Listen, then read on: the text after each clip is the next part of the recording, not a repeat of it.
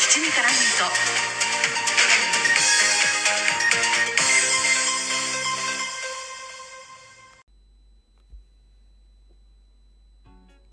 どうも推しを全力でごひいきする系の人花田です。この番組はふとした瞬間に頭の中をいっぱいにするそんなありとあらゆる私の推したちを雑多に語るラジオです。いやちょっとね収録久しぶりになってしまいました。ちょっとねお盆休み前に仕事が忙しかったりとかねちょっとお盆休み中はちょっとねまああの私生活忙しくてなかなか収録ができなかったりとかして1週間ぐらい収録空いたんですかね。またいつも通り収録やっていきたいと思いますのでよろしければ皆さんお付き合いください、えーさて今回のお話なんですがゴールデンボンバー通称金箔といえばやっぱりめめしくてというのが一般的なイメージでしょうか。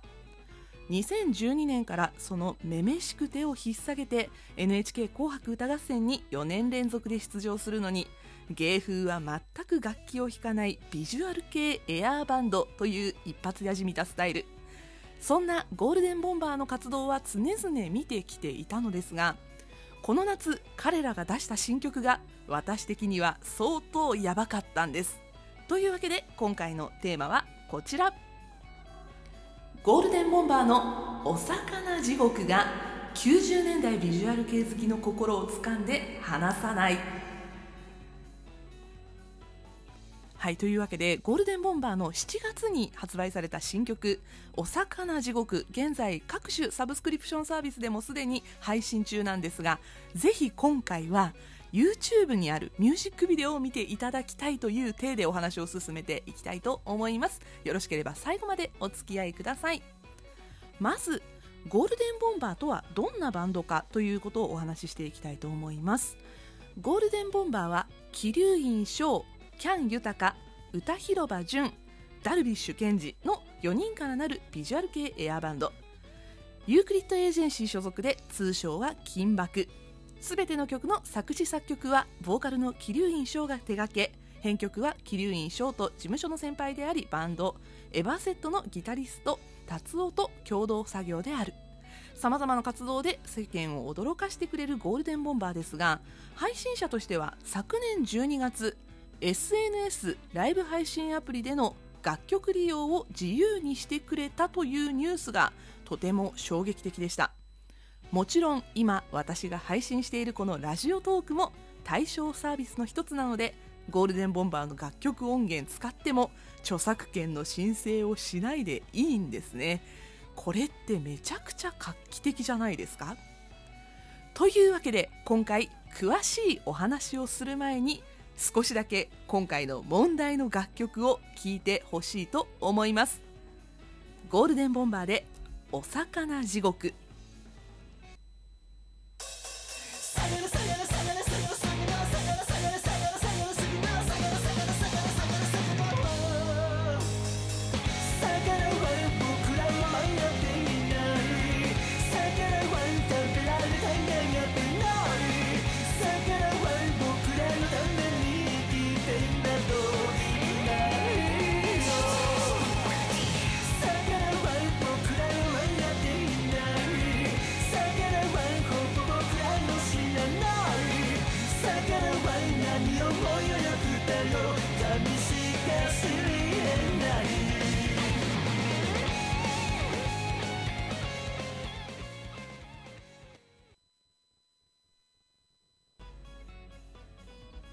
ねえめっちゃルナシーじゃないこれ。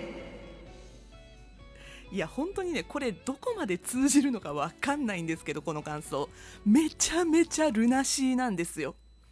概要欄にミュージックビデオの YouTube のアドレスを貼っておきますのでぜひ見てほしいんですがミュージックビデオの細部までルナシーなんです。どこがどうって言われたらルナシーの楽曲を具体的に挙げると「Wish」「Believe」トゥルブルー、ロージアあたり、そのまんまなところがあるので、まあ、ぜひね、そっちのミュージックビデオも見てみて比較してほしいくらいにはルナシーなんですよ。4人のルックス、曲、キリショーの歌声、なんなら歌詞までもが完璧なルナシーなんですね、この曲。90年代のビジュアル系に憧れどっぷり使っていた私花田初見で固まってしまいましたあの歌い方のテクニックとしてはしゃくりとかあとビブラートの震わせ方とか完全にあの河村隆一さんではなくアルファベット大文字で RYUICHI 隆一なんですよ。まあ、そういう彷彿とさせる歌い方をしてるっていうのはさすがのキリショーだなというふうに思いました。特にあのサビの「何々ない」の歌い方の癖「ない」ってやつですね。あれがめちゃくちゃ90年代前半のビジュアル系なんですよ。ゴールデンボンバーの楽曲の中にはザ・ VK っぽい曲というあの頃のビジュアル系を知っていたら納得しかない曲があるんですがやっぱりキリショーはねあの頃の VK を分かってるし愛してるなというふうに今回この曲を聴いてさらに思いました。いやもうああバンギャホイホイという感じなんですがなんかね、あの、これね、ミュージックビデオ見ていただくと、ああ、なるほどって思っていただけるとこ、ちょっとね、上げていこうと思うんですけど、あの、廊下みたいなところで、無駄に胸元の開いたシャツを着て、後ろ斜め45度ぐらいを見ながら、こう、揺れてリズムを取ってるところとか、あとね、謎の水面に沈んでいくところとか、あとね、え、これ、両手広げられる？え、立てる？みたいな謎の箱の中で歌ってるところとか確かに全部ルナシーのミュージックビデオで見たことがあるシーンなんですよね。ただでも他のあのビジュアル系バンドのミュージックビデオでもこれ見たことあるよなって思うやつであのなんならね私の大好きなラルク・アンシエルも全部やってました。さっきからキリショーキリショー言ってますけどねあのボーカルのキリショーこと桐生院翔さんによるとダイビングのライセンス取得のために4日間海に潜って魚を眺めていたら浮かんだ新曲ということです。完全に頭おかしいですよね。でこの曲を丸1年延期されてファンが待ち望んでいた全国ツアーしかもそのファイナルのラストでこの曲初披露してるんですよ。いや頭おかしいですよね。褒めてますけど。いやこんなのねツアーファイナルで突然演奏されたらヘドバンすればいいんですかね。手センスをすればいいんですかね。ライブが終わったらライブネームの名刺を隣の見知らぬ番屋と交換すればいいんでしょうか？ちなみに私のライブネーム名刺無駄に透明でしたそんなことを思い出してしまうぐらい本当にあの90年代のビジュアル系を彷彿とさせる名曲じゃないかなというふうにねあの今迷う曲で名曲と思っているのかそれとも名だたる曲の方の名曲って思っているのかであのビジュアル系を好きか嫌いかっていうのがねちょっと分かれる部分かなというふうには思いますけれども。そしてここからこのお魚地獄何がすごいかという話をしていきます。まずミュージックビデオの画面サイズです。これあの YouTube の方で実際に見ていただくと分かるんですが左右が切れています。そうあの頃の画面サイズ。アナログ4対3のサイズなんです。いや2021年の最新曲でこの画面サイズなのめちゃくちゃエモくないですか？ブラウン管で見ていた時を思い出すあの画面サイズでミュージックビデオがわざわざ作られています。そして歌詞です。これねタイトルで気づかれた方ももしかしたらいらっしゃるかもしれないんですがこの「お魚地獄」スーパーの鮮魚コーナーで今やおなじみ。2002年に大ブレイクした「お魚天国」のアンサーソングという位置づけで作られています。つまり「お魚天国」の「魚は僕らを待っている」という歌詞に対応する歌詞として「魚は僕らを待っていないという歌詞があるんですね。そこだけじゃなくてオープニングからね先ほど聞いていただいたのでわかるかなと思いますが魚魚魚魚魚だったじゃないですか。ひたすら歌詞に魚が出てくるのはお魚天国ありきだと言われたら、まあ、納得の謎歌詞なんですよね。ただそこで思考停止するのはちょっと待っていただきたい。魚をあなたに置き換えてみてきてください。あら不思議。なんだかちょっと普通のビジュアル系ラブソングに早変わりします。いやなんならねビジュアル系の曲に出てきやすい女性名、まあ、例えばねマリアあたりに変えてみるのもおすすめです。あなたは僕らを待っていないとかマリアマリアマリアマリアマリアとか変えるとほらなんだか普通にありそうなビジュアル系ソングになりませんか？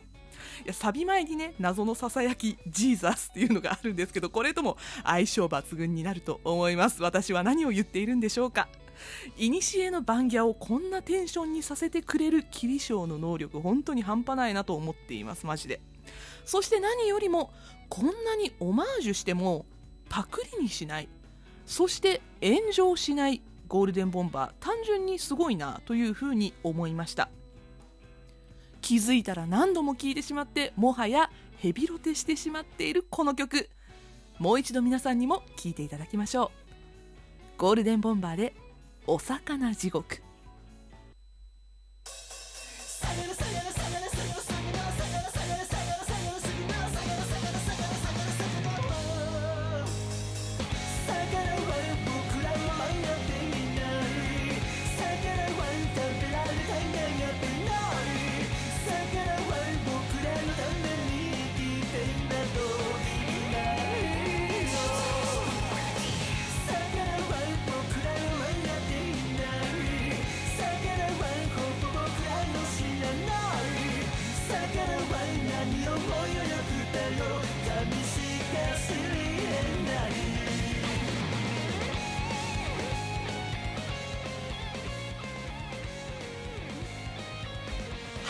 けで今回はゴールデンボンバーのお魚地獄を90年代ビジュアル系好きからの視点でお話ししました。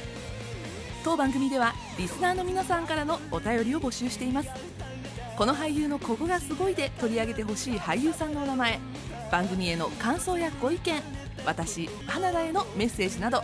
概要欄のラジオトークお便り機能 Google フォームマシュマロどちらからでも結構です。お気軽にお便りをお送りください。では本日はここまで。お相手は花田でした。バイバイ。